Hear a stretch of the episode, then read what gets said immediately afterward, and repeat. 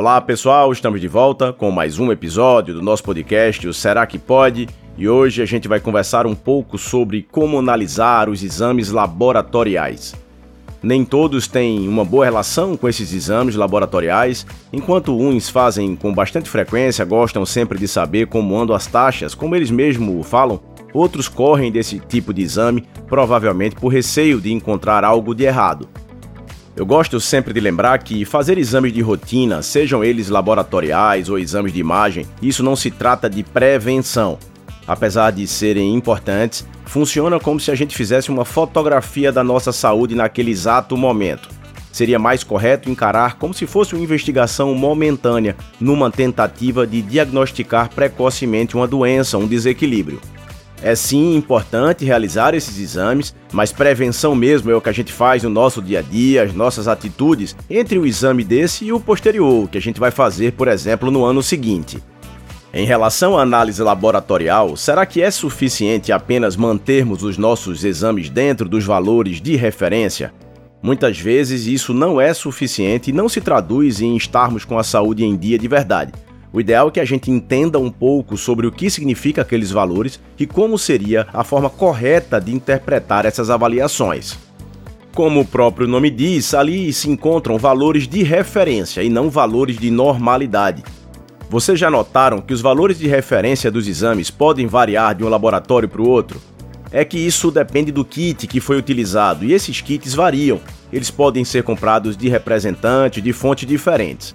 Normalmente eles são comprados inclusive fora do Brasil, normalmente nos Estados Unidos, onde foram previamente testados numa parcela da população de lá. Por exemplo, testado em 10 mil pessoas, e esses valores de referência são exatamente retirados dessas análises. Com os resultados, eles fazem uma curva de Gauss e colocam nos kits os valores referentes aos percentis 10 e 95 daquela amostra populacional. Esses são os valores que aparecem nos nossos testes laboratoriais. A maior parte das pessoas acha suficiente se encontrar dentro dos valores, dentro desses valores de referência, entre aquele mínimo e máximo que aparece.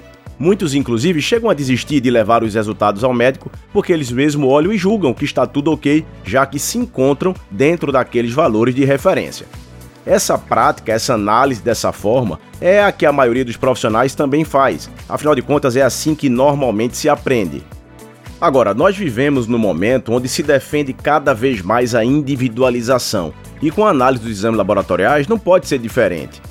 Primeiro, a gente já entendeu que os valores que aparecem nos exames, eles não são valores de normalidade, e sim são referências de um grupo populacional que normalmente não é o nosso. Depois, se a gente for pensar com um pouco mais de calma, fica mais fácil entender que nós somos diferentes em vários aspectos e que não precisamos todos ter exatamente o mesmo padrão numérico nos exames. Até porque nós não somos números, a análise laboratorial é importante, mas ela sozinha não resolve. É imprescindível que os exames sejam lidos em comparação com as queixas dos pacientes, os sintomas que eles apresentam. Uma outra observação é importante fazermos. Mesmo quando analisamos levando em consideração os valores de referência, e sempre precisamos sim usá-los como base, como norte, nós podemos ainda assim tentar manter os nossos exames dentro do que a gente pode considerar como valores ideais. Mais uma vez, lembrando que o que é ideal para uma pessoa não vai ser ideal para outra por uma série de fatores. Isso seria então tentar individualizar ainda mais essa análise laboratorial. Seria, na verdade, uma forma preventiva de analisar esses exames. Se for possível deixarmos os exames dentro dos parâmetros considerados ideais, ótimos para cada pessoa, provavelmente nós estaremos trabalhando de uma forma melhor para que a gente mantenha a saúde em dia e termine nos afastando de doenças ou distúrbios. Por fim, vale lembrar que nem toda análise através da coleta do exame de sangue é tão fidedigna assim. Nem sempre os valores encontrados no sangue refletem a realidade do que ocorre dentro das nossas células. Existem outros testes. Algum teste específico pode ser melhor avaliado, por exemplo, através da urina, da saliva ou até mesmo através da análise do bulbo capilar, como é o caso dos minerais. Então não se trata somente de fazer o exame, o ideal é que a gente faça o exame correto e que a gente consiga realizar a melhor interpretação desse exame possível. Por hoje é isso, pessoal. Um forte abraço a todos e, como sempre, aguardo todos vocês no nosso próximo episódio.